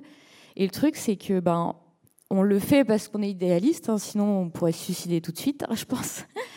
Mais on voit pas. Euh, ça a évolué de façon exponentielle, on va dire, et du coup, ben, c'est parfois décourageant parce que bah, du coup, on, vit beaucoup à la campagne et quand on retourne en ville, on a envie de secouer tout le monde, euh, euh, de, de, faire bouger les choses, leur dire mais consommez différemment. déjà, je vois que vous, vous buvez dans une bouteille en verre, tout le monde ne le fait pas encore. je veux dire, il y a des choses simples qu'on pourrait faire, rien que de construire des toilettes sèches en ville et, et de faire du compost après, c'est pas compliqué, mais les gens préfèrent continuer excusez-moi, à chier dans de l'eau potable. Hein. Mais euh, du coup, pour nous, c'est usant au bout d'un moment parce que nous, on, vit bien, mais on voit que les choses, au bout d'un moment, ce qu'on appelle l'apocalypse, euh, on le voit arriver aussi. Quoi. On en rigole, mais, mais c'est pas si drôle. Et je me demande au bout de combien de temps, euh, politiquement, ça va être pris en considération parce que est-ce qu'il n'est pas déjà trop tard, comme vous disiez tout à l'heure, pour remettre en, dans des conditions favorables des terres qui ont été bah, tuées et retuées, qui sont mortes sur 4 ou 5 mètres de profondeur dans un état correct, combien de temps euh, et combien de temps avance que les gens changent leur mode de consommation déjà? Merci. Alors ça, c'est la question que je redoutais. Parce que techniquement optimiste, honnêtement, si la question n'était que technique, on aurait vraiment toutes les raisons d'être optimiste. Hein. Les rayons du soleil, le carbone du gaz carbonique, l'azote de l'air, les éléments minéraux du sous-sol, l'utilisation des champignons mycorhiziens, des insectes auxiliaires. Très honnêtement, nourrir bien plus de 10 milliards d'habitants en 2050 et chez nous, produire peut-être moins en rendement, mais plus de valeur ajoutée, moins exporter de céréales pour ruiner les basse ou de poulet bas de gamme pour ruiner les basses-cours du Sud, je veux dire, techniquement, mais ce serait parfaitement possible. C'est vrai que l'agriculture biologique en France, sauf la permaculture, se traduit par une baisse de rendement dans un premier temps, parce qu'il nous faut reconstituer nos écosystèmes. La permaculture que vous avez signalée tout à l'heure, elle, effectivement, peut accroître d'emblée le rendement et la valeur ajoutée, mais au prix d'un travail assez considérable, au moins au début, même si c'est vrai qu'une fois installée, c'est bien la plante qui fait de l'ombrage à l'herbe adventice et non pas l'herbe adventice qui fait l'ombrage à la plante. Mais c'est c'est quand même dur. Et comme vous dites, euh, il y a alors un nombre croissant de gens qui s'adonnent quand même à ce type de technique, mais c'est sur des petites surfaces. Enfin bref, politiquement, ça pèse très peu. Alors politiquement, comment y arriver? C'était, je crois, comprendre ça et comment ne pas désespérer. Ah ben j'ai ma solution. Alors, mon programme, vous l'avez vu, c'est quand même, euh, politiquement parlant, il faudra quand même interroger nos politiques, que ce soit les maires, les, les départements, les régions, nos députés nationaux, les députés européens, la Commission européenne, parce que l'avenir de notre agriculture dépend quand même beaucoup de la politique agricole commune. Mais c'est clair que les politiques ne bougeront pas si on ne parvient pas à faire la démonstration locale par des actions concrètes. C'est pour ça qu'il ne faut pas désespérer. Que effectivement c'est possible, ça c'est clair, c'est un changement de comportement. Alors, ma solution serait, je pense que déjà, le changement de comportement des consommateurs dont vous avez parlé, je pense que c'est quelque chose de décisif. Ne désespérez pas, c'est quand même en cours, dans le sens où la croissance de la consommation de produits labellisés bio euh, est une croissance à deux chiffres, et ça fait depuis déjà 5-6 ans qu'il en est ainsi. Et j'observe, je suis aussi président de Commerce Équitable France, à ma grande surprise, la consommation de produits labellisés équitables aussi, elle est une croissance à deux chiffres. C'est très minoritaire, mais c'est quand même croissant. On voit bien d'ailleurs, plus que les politiques, c'est les grandes et moyennes surfaces qui ont compris les choses et commencent à mettre des produits bio en tête de gondole. Alors ça peut vous apparaître comme une récupération, c'est quand même le signe du fait que ça y est, il y a une prise de conscience que les consommateurs souhaitent ne plus avoir d'hormones dans le lait, d'antibiotiques dans la viande, de perturbateurs dans les fruits et légumes et de dioxines dans les œufs. Hein. Peut-être que c'est pour des raisons de santé et effectivement moins de plastique. Sachez quand même que ça progresse. L'autre bonne nouvelle, c'est que ça progresse un peu dans toutes les catégories de revenus. Alors c'est vrai que l'étude est très discutée, hein, c'est l'INSERM, c'est une de santé, c'est une cohorte, mais une cohorte de volontaires. On ne peut pas dire que les 50 000 ou plus, même d'ailleurs aujourd'hui, je vous le dis tout de suite, de gens qui se prêtent au jeu de dire ce qu'ils consomment euh, au quotidien, on découvre que ceux qui sont passés à l'alimentation biologique, vous savez, il y a, ils ont classé des gens qui n'en consomment pas ou très peu par accident parce qu'ils ont été invités par un copain un peu fou qui mange bio. Il y a ceux qui essayent d'en manger un peu et ceux qui essayent d'en consommer beaucoup. Personne ne parvient à ne manger que bio. Mais ben, ils ont découvert qu'il y en avait quand même dans un peu toutes les catégories de revenus.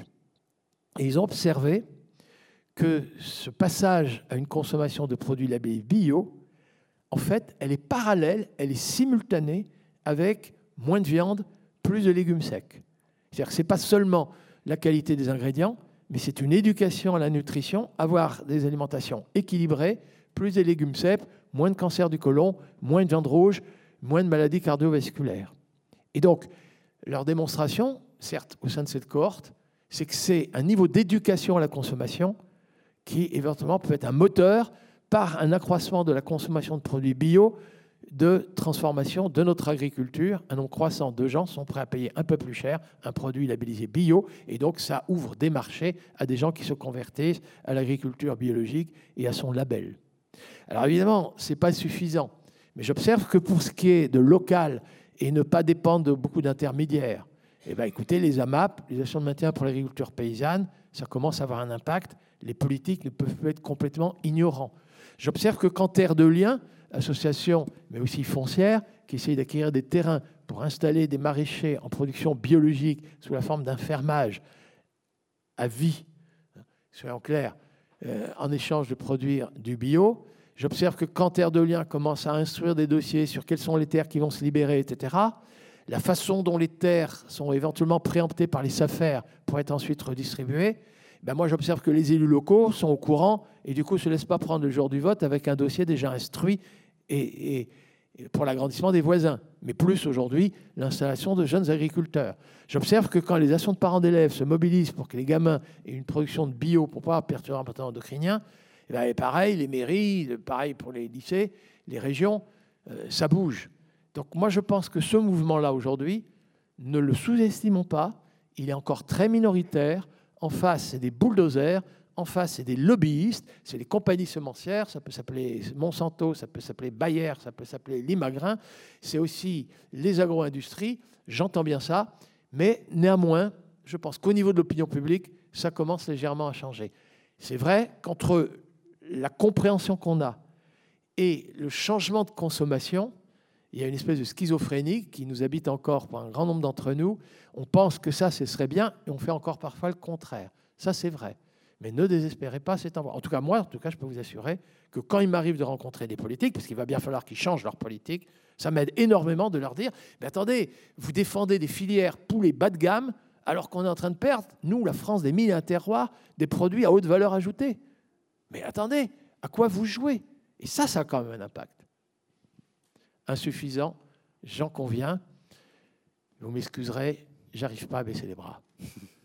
Insuffisant pour l'instant, donc. Une question à gauche. Je prolonge juste ça. Euh, je suis une urbaine, néanmoins fille d'agriculteur. Donc j'ai perdu euh, le fil des, choses un tout petit peu. Vous citez pas du tout les chambres d'agriculture. Est-ce qu'il y a quelque chose, une évolution de ce côté-là euh, qui donne espoir Oui, en général, je parle plutôt de mes amis. Alors, les chambres d'agriculture avaient quand même pour rôle autrefois de conseiller les agriculteurs. Elles l'ont largement perdu au profit, et du coup au dépend des agriculteurs, mais au profit des coopératives. C'est-à-dire que très souvent, les agriculteurs, les éleveurs obéissent davantage aux injonctions de leurs coopératives qu'au conseil des chambres d'agriculture. Il y a eu un déplacement. Autrefois, alors il y a très longtemps, la fonction publique, les corps d'agronomie, on disait autrefois, puis les chambres d'agriculture, puis les coopératives. Les chambres d'agriculture rendent des services essentiels aux agriculteurs, c'est de les aider à remplir des lignes et des colonnes pour avoir accès aux aides conditionnées de la politique agricole commune. Il va de soi qu'un grand nombre d'agriculteurs et des éleveurs qui perçoivent cette aide, de remplir les lignes et les colonnes, quelque chose d'absolument fastidieux pour avoir accès aux subventions, ne veulent pas se fâcher avec les chambres d'agriculture. Et aux élections des chambres d'agriculture, il faut être clair, c'est le syndicalisme majoritaire qui l'emporte dans la plupart d'entre elles, qui est plutôt, on va dire, la FNSEA et ses fédérations départementales. Je pense que ce syndicat a un peu trahi sa base pour des raisons qui m'échappent. C'était plus facile à comprendre quand c'était Xavier Belin, porteur d'agro-industrie, l'éthanol, l'agro-diesel et ce genre de choses. Euh, lui, il défendait l'agro-industrie. Il réussissait à convaincre ses adhérents de ne pas rompre avec le syndicat et de ne pas rompre avec les chambres d'agriculture, notamment parce que ce service. Enfin, la FNSEA est un excellent syndicat pour percevoir des subventions en état de crise. Et d'ailleurs, c'est ça qui fait que nos agriculteurs sont devenus mendiants. Et comprenez que des gens qui vivent dans l'angoisse à court terme ne veulent pas forcément rompre avec un syndicat qui, dans les moments les pires, est capable de débusquer des subventions. Mais en même temps, c'est vrai que ce syndicat a très mal orienté les agriculteurs, comme leur coopérative. Et moi, je pense qu'une grande partie de ce qui nous arrive, là, le taux de suicide chez les agriculteurs, c'est effectivement les chambres d'agriculture n'ont plus fait rempli leur rôle, c'est plutôt les coopératives. Et de toute façon, coopératives ou chambres d'agriculture inféo de syndicats majoritaires qui, euh, dramatiquement parlant, a laissé croire que la modernité, c'était toujours de produire davantage, massivement, au moindre coût monétaire, qu'on serait un jour compétitif, nous la France des mines terroirs, avec bien plus compétitif dans le monde, cette illusion, il l'a entretenue, continue encore parfois de l'entretenir. Je suis en complet désaccord avec eux. et J'essaye de les convaincre qu'ils font fausse route. J'observe qu'un très grand nombre d'adhérents, Xavier Belin avait été hué, hein, place de la République, ne l'oubliez pas. Hein. au moment, où euh, on était entre Gilets rouges et bonnet, et, euh, bonnet rouge et Gilets jaunes. Oui, voilà. Hein. et il a été hué. N'empêche que les gens continuent d'adhérer. Et, et Christiane Lambert, pour qui j'ai j'ai de la considération dans la mesure où elle, peut se présenter à un débat avec moi, par exemple, à la fête de l'humanité. C'est beaucoup de courage. Euh, une argumentation, c'est beaucoup de fuite. Et je trouve ça dramatique. Excusez-moi, je trouve ça dramatique. Une autre question? On repart tout en haut à gauche.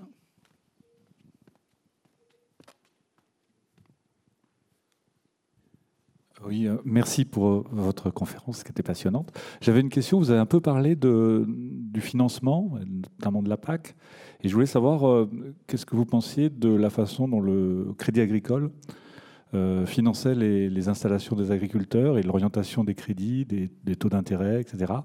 Dans ma famille, des jeunes agriculteurs de 30 ans sont installés sans rien que leur courage et leur envie de faire des choses.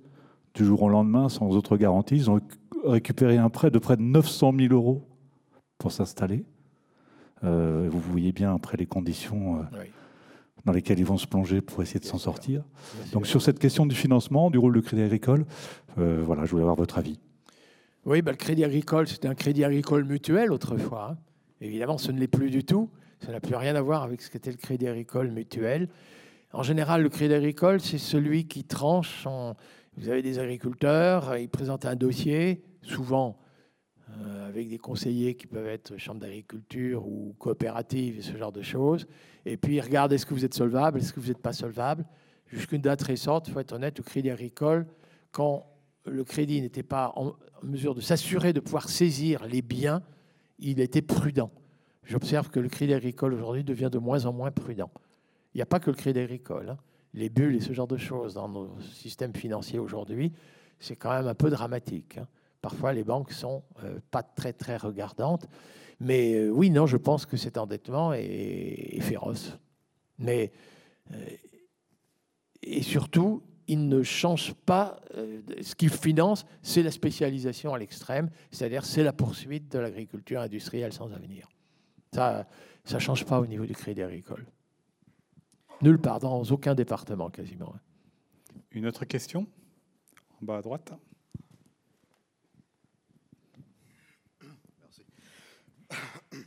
Quel est votre avis concernant les thèses prônées par euh, Pierre Rabhi, euh, d'une part, et quel est votre avis concernant euh, l'action de la jeune Suédoise Greta Thunberg Est-ce que c'est utile pour vous? Il y a question de Pierre Rabhi dans le livre, évidemment. Alors, ça nous ramène à l'effondrement, à la collapsologie. C'était un peu aussi à ça que la première intervenante se référait. alors, Pierre Rabhi, l'agroécologie, de point, une éthique de vie. Donc Pierre Rabhi, quand il parle de l'agroécologie, met en avant une éthique. Il ne faut pas exclure que si nous sommes si nombreux là ce soir, c'est parce que nous partageons quand même des valeurs communes. Hein. On, est, on porte un même intérêt au sort de la paysannerie, au sort de nos, de nos enfants qui vont consommer, au sort de l'environnement et ce genre de choses. Moi, je ne m'insurge pas du tout contre ces propos, mais il est clair, je ne parle pas du tout comme Pierre Rabhi. L'exemple que je donne le plus fréquemment, c'est l'humus. Pierre Rabhi vous dira, euh, bah, écoutez, l'humus, l'étymologie, savoir avec humain, savoir avec humanisme, savoir avec humanitaire. Et vous l'avez compris que moi, l'humus, c'est un savant mélange de carbone et d'azote, de carbone de la paille et d'azote de l'urine. Honnêtement, c'est pas très séduisant ce que je vous raconte, mais il nous arrive de conclure pareil. Je pense l'idée que l'agrologie être un terme déjà polysémique, c'est-à-dire qu'il y a déjà plusieurs sens. Hein. Stéphane Le Foll, c'était le ministre de l'Agriculture avant, l'arrivée de Macron, c'était concilier performance écologique et performance, environnementale et performance économique. Moi, après tout, si vous me dites il faut qu'il soit performance au plan environnemental et qu'il y ait une viabilité économique pour que le revenu soit décent, moi aussi, je partage. Donc moi, je ne fais pas tellement la guerre des mots. Je pense que chacun vient avec ses, façons de voir. Moi, j'ai voulu insister devant vous pour surtout dire que c'était fondé scientifiquement parlant. Et heureusement, il y a des gens qui pratiquent déjà. Donc, vous pouvez être rassuré de ce point de vue-là. Mais c'est une façon de le dire. Voilà. Alors, la collapsologie, les jeunes, ben écoutez, euh, ça fait du bien. Hein. Ça fait du bien que des jeunes nous rappellent à l'ordre. Je sais qu'il y a des gens qui me disent Non, mais attendez, vous n'allez quand même pas porter de la considération pour une jeune de 18 ans. 16 euh, ans. Comment? 16 ans même. 16, oui, voilà, 16 ans. Euh, comment lui prêter? Alors, moi, mon réflexe, quand on me dit ça, mais quand même, c'est vrai, hein, elle parle comme un adulte. Alors, je sais que ça irrite. Et quand je vois des gens qui me disent Alors, quand même, euh, la jeunesse, etc., je dis Bah oui, c'est l'âge de Jeanne d'Arc. La pucelle. Absolument. Hein. Donc, euh, oui, des formes d'intelligence, des formes d'appréhension. Moi, je respecte beaucoup de façons d'appréhender les choses. Et, et après, alors après, la responsabilité d'une génération, en tout cas, moi, pour moi, la responsabilité d'une génération, c'est la responsabilité d'un système. J'ai effectivement peu parlé des gens qui ne sont pas mes amis. J'essaye de stigmatiser le moins possible. Surtout que comme c'est une révolution, c'est la révolution systémique. Hein. C'est un système qu'il faut remettre en cause. Hein. C'est quand même la loi du profit. Hein. C'est-à-dire, désormais, ça va être le bien-être qui va devoir nous guider. Et moi, que des jeunes nous rappellent à l'ordre là-dessus, ça me fait du bien. Très honnêtement, ça me fait du bien. Et quand j'ai vu, j'étais notamment euh, le, vendredi euh, de grève des étudiants, j'ai vu ça à Louvain-la-Neuve, euh, en Belgique, par exemple. Et ben moi, quand je les vois manifester, assez contents, etc., je veux dire, moi, ça me fait du bien. Y compris moi, vieux ringard, has et tout. Je me dis, bah, écoutez, oui, peut-être que les générations d'après vont s'emparer du dossier autrement. Alors, j'ai le souvenir aussi que ma génération des 68 arts, beaucoup ont trahi après. Hein. Je sais aussi qu'en vieillissant, il paraît qu'on mûrit, euh, qu'on pourrit. eux. Est-ce qu'il y a une dernière question? Devant. Ah, il y a trois mains d'un coup là. Je suis désolé, on va pouvoir prendre tout le monde. Bonsoir, bonsoir à tous. Euh, je vais réorienter un petit peu ma question sur la permaculture. Euh, moi, je m'intéresse beaucoup à la permaculture depuis quelques années. L'agroécologie, je connais beaucoup moins. je vais m'y intéresser aussi. Euh, de ce que je vois, alors c'est peut-être aussi parce que du coup je m'y intéresse un peu moins, mais je, vois quand même, peut-être peut-être que c'est une vision erronée, hein, mais je vois quand même beaucoup plus de, de, jeunes notamment, de, voilà, de, jeunes qui n'ont que la motivation et l'envie et la foi à s'installer en, en petite ferme permacole. Euh, peut-être que le mouvement est plus facile, pas dans le travail, hein, mais dans la transition euh, à passer par les fermes permacoles plutôt qu'à essayer de convertir euh, des agriculteurs de, longue date à de nouvelles techniques. Surtout qu'il n'y a rien qui les aide à faire ça aujourd'hui, politiquement. pourquoi est-ce que vous, vous donnez pas beaucoup de crédibilité à la permaculture pour répondre à un besoin à plus grande échelle? Euh, sachant que euh, les études qui sont, qui sont faites au fur et à mesure de, de voilà, de l'expérience qu'on en a euh, sont quand même super favorables à dire oui, on peut, avec la permaculture, répondre à un besoin de plus grande échelle. Merci. Alors, le, le, peu de crédit que je porte à la permaculture, alors le paradoxe, c'est que j'ai été un des parrains et je fais partie du conseil scientifique de l'une des premières fermes permacoles qui suscite parfois de la jalousie, celle du Bec et Loin. Donc sachez, je suis dans le conseil scientifique. Et donc, pour être très honnête, quand ce ménage s'est installé, hein, vous savez, c'était des marins sur les bateaux de la Fondation Nicolas Hulot, ils me demandaient conseil. Pour être honnête, quand je vais aujourd'hui à la ferme du Bec et Loin, ils me donnent une leçon, pas des leçons. Donc c'est bien eux aujourd'hui qui, par la pratique, démontrent qu'effectivement, on peut. Alors, après l'évaluation scientifique qui a été portée par un collègue de l'INRA d'AgroParisTech, a des petits défauts, mais j'insiste là-dessus quand les gens sont jaloux à l'égard de cette ferme, que les calculs ont été faits quand même en attribuant bien à la force de travail un prix, le salaire minimum, et au prix des produits qui sont vendus, le prix du produit bio, et pas seulement celui du prix payé par les grands restaurateurs. C'est-à-dire le calcul est quand même une évaluation assez honnête. Là où il y a éventuellement, dans cette évaluation extrêmement favorable de cette ferme, une, omission, c'est d'oublier les surfaces qui ont servi à élever des chevaux pour utiliser le crottin de cheval qui sert à leur amendement. Donc là, il y a une faille qui a été soulevée. Mais globalement, cette évaluation qui est favorable, je pense, elle est quand même largement crédible. Disons qu'il va falloir rapporter, quand on va rapporter à la surface, il ne faut pas oublier les surfaces d'intrants organiques qui ont servi dans ces fermes. Mais donc, je pense, le plus grand bien de la permaculture, pour l'installation de jeunes sur des petites fermes et effectivement pour des productions, puisque c'est une agriculture pour l'essentiel manuelle, même si on peut employer éventuellement un peu des chevaux de trait, j'en pense le plus grand bien, mais comme vous dites, c'est à petite échelle. Voilà, c'est clair. Et aujourd'hui, du blé, de la betterave, du colza, du tournesol en permaculture, on n'y est pas encore. La voie qui pourrait. Alors, l'agroécologie, hein, pour moi, la permaculture est une des formes d'agriculture qui relève de l'agroécologie scientifique. L'agriculture biologique, avec son cahier des charges, aussi, même si c'est pas. Même si elle peut progresser, un pesticide naturel reste un pesticide, hein, on est bien d'accord. Mais donc, si vous voulez, pour moi, l'agroécologie, c'est, c'est, vraiment la discipline scientifique qui fait qu'il y a des agricultures qui s'en inspirent pour aller plus haut vers la qualité sanitaire des aliments, le respect de l'environnement, l'emploi des jeunes, un revenu décent et ce genre de choses. Et, du coup, il n'y a pas que la permaculture. Il ne faudrait pas que la défense de la permaculture devienne euh, la défense hors permaculture, point d'avenir, et ça deviendrait une secte. Ce serait, dramatique. D'ailleurs, rares sont les gens comme ça. Mais je vois quand même que parfois, on présente un peu, vous savez, on a parfois d'être besoin rassuré. Il y aurait, il y aurait un cahier des charges et du coup, on serait permacole et les autres, c'est pas bon. Donc ça, évidemment, c'est pas comme ça qu'on va parler. On va essayer d'encourager toutes les évolutions des formes d'agriculture en s'inspirant de l'agroécologie au nom du bien-être général. Et j'ai le plus grande considération donc pour la permaculture, avec cette nuance, c'est que c'est beaucoup de travail au début. Il y a parfois des jeunes qui se découragent, il faut être honnête. Et l'achèvement, c'est quand même bien une quinzaine d'années après qu'on en voit vraiment les résultats. Je crois qu'il nous faut être honnête et bien expliquer aux jeunes qui s'installent là-dedans, attention, attention, ça va être difficile. Et si vous ne parvenez pas à être rémunéré pour les services environnementaux, vous allez quand même souffrir. Mais pas besoin, vous avez évoqué le suicide. Aujourd'hui, les gens qui suicident, c'est les autres. Hein. C'est l'agriculture industrielle, je vous le dis tout de suite. Mais voilà ce que je pense de la permaculture. Donc non, pas de discrédit, au contraire. Ben, merci beaucoup, Marc Dufumier, d'être venu nous parler ce soir. Je rappelle le livre L'agroécologie peut nous sauver. Et on vous retrouve à la sortie de la salle pour une séance de dédicace. Merci à vous, merci à tous.